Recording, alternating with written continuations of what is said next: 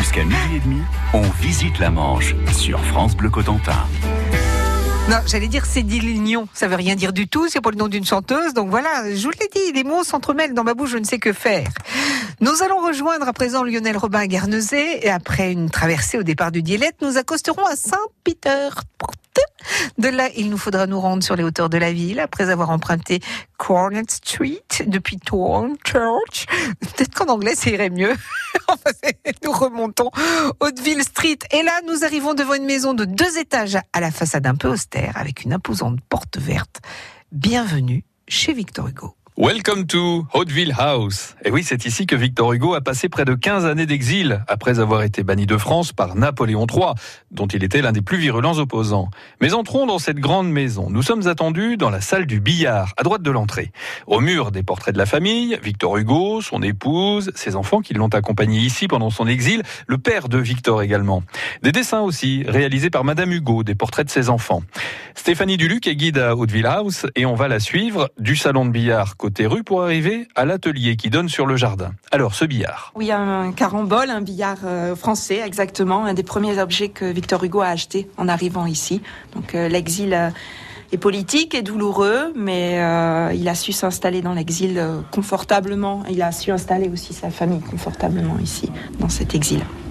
Vous avez un très beau meuble qui a été restauré lors de ses campagnes, un meuble laqué. Hein. vous voyez, au, au motif de dragon qui va inspirer Victor Hugo et donc vous allez retrouver ce motif notamment dans sa chambre. Je vous invite à, à entrer dans le salon des tapisseries, tout à fait associé au salon du billard, donc des pièces de loisirs. La maison joue constamment, vous allez voir sur cette idée de, contraste d'ombre et de lumière et vont alterner pièces sombres et claires. Euh, l'atelier, qui ouvre sur le jardin qui a été également rénové hein, euh, euh, par le paysagiste hein, Louis Bénèche. Magnifique jardin qui ouvre euh, sur la mer. et cette pièce, donc, qui avait été créée par Victor Hugo. Hein. Hugo s'est fait architecte pendant cet exil et, et c'est intéressant de noter. Voilà, il a construit, s'inspirant probablement des modèles qu'il a trouvés sur l'île et sur l'île de Jersey. Vous savez, ces modèles de serre que l'architecture anglo-saxonne peut-être a mieux utilisé peut-être que l'architecture française. Donc il a construit sa propre pièce vitrée pour s'y installer. Donc c'est ici l'atelier à la fois salon de repos, de loisirs. Il a écrit hein, dans cette pièce son dernier roman. Euh, enfin, il a fini d'écrire euh, 93. Il est revenu ici après l'exil en 1872 pour euh, achever ce roman euh, dans cette maison. Donc je pense que c'est symbolique. Et c'est aussi l'atelier de photographie. Hein. Les, les, fils de Victor Hugo s'étaient adonnés à la photographie. Et les vitraux, ils viennent d'où euh, De Hollande. Euh, le décor de la maison hein, est très éclectique et jouxte ici les, objets comme ça, les chinoiseries, les objets venant de Hollande, des objets que Victor Hugo chinait chez les antiquaires euh, de Guernesey, hein, de Lille, ou bien lors de ses voyages aussi. À partir des années 60, il va reprendre l'habitude de ses voyages annuels sur le continent. Les meubles sont assez, assez lourds, assez chargés aussi. Hein. On est dans le style de Victor Hugo, euh, un style. Bah, il décore comme il écrit. Hein. Il y a une certaine grandiloquence, peut-être un peu écrasante pour certains, mais euh, il y a une fantaisie, un humour et une très grande réflexion. Euh, cette maison, elle se, elle se lit, elle se découvre petit à petit, elle regorge d'inscriptions. Il y a un message philosophique dans cette maison d'exil. Hein autre que ce, que ce décor frappant, et tout à fait. Mais, mais il y a une mise en scène aussi. C'est un homme de théâtre et on le sent bien ici.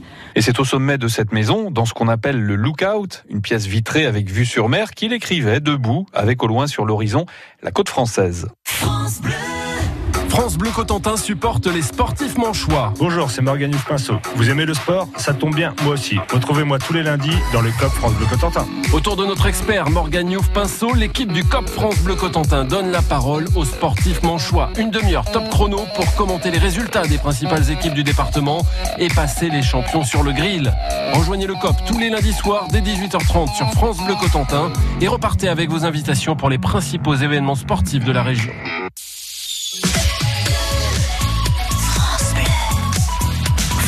Cotentin. France Bleu.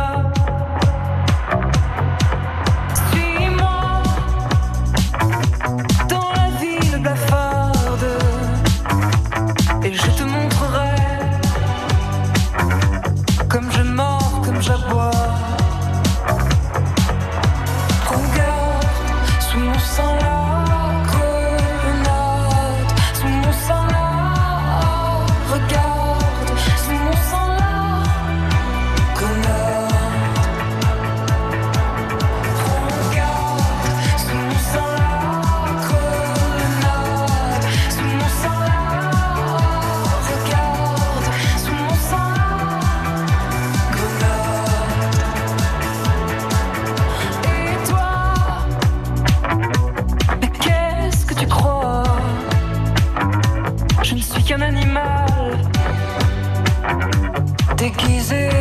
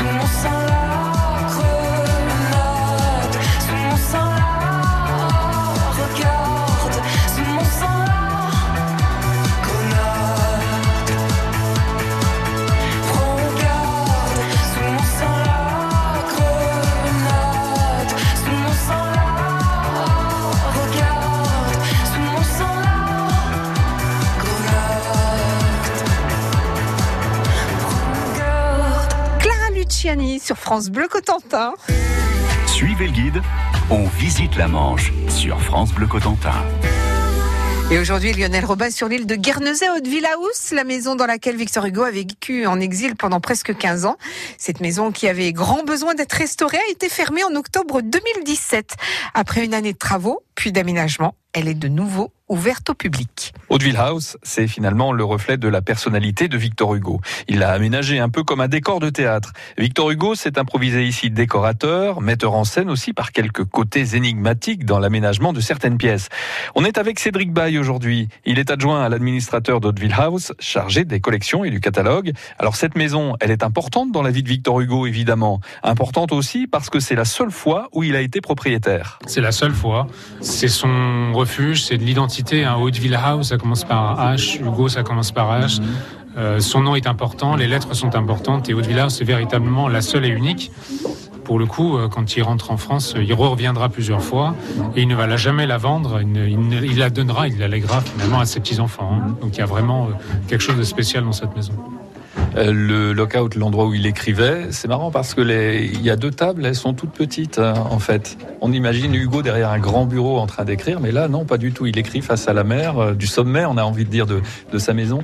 C'est vrai qu'on a du mal à imaginer, euh, si on n'est pas venu, comment il peut, il peut écrire à l'époque. Euh, le lookout, effectivement, est assez austère. Vous avez quelques banquettes, euh, une grande baie vitrée, vous avez vu sur la mer, mais effectivement, dans les deux angles, vous avez deux petites tablettes qu'il faut relever, mettre une petite équerre dessous, la glisser, pour tenir les, les tablettes à 90 degrés par rapport au mur. Et effectivement, il écrit dessus, mais voilà, c'est la l'idée sympathique, c'est qu'il écrit debout. Euh, et je pense qu'il y a aussi une idée symbolique, à mon avis, c'est que le, le lookout, c'est une sorte de vigie aussi. Le vigie, ça fait penser à, c'est un terme de, de bateau, un terme nautique. Et l'idée du capitaine, finalement, dans sa, dans sa vigie, à regarder la mer, à avancer. Euh, L'idée de progrès social, mais l'idée d'avancer, l'idée de progrès est toujours très importante chez Hugo. Imaginez-vous quand, il, quand la, le lookout est construit entre 61 et 62, à ce moment-là, il finit Les Misérables. Donc vous avez les deux travaux qui se, qui se- finalement se percutent, en- mais il continue à travailler et il délivre. Parce qu'à la, quasiment à la même époque, il arrive avec le lookout et avec Les Misérables. Alors juste à côté, il y a la chambre, il y a sa chambre. On a envie de dire c'est la, la chambre du capitaine parce que ça fait penser à une chambre de capitaine de bateau. Tout à fait. Il y a la banette euh, pour les, les marins où euh, ça, ça leur dira quelque chose. Euh, il y a également des petits placards très très discrets.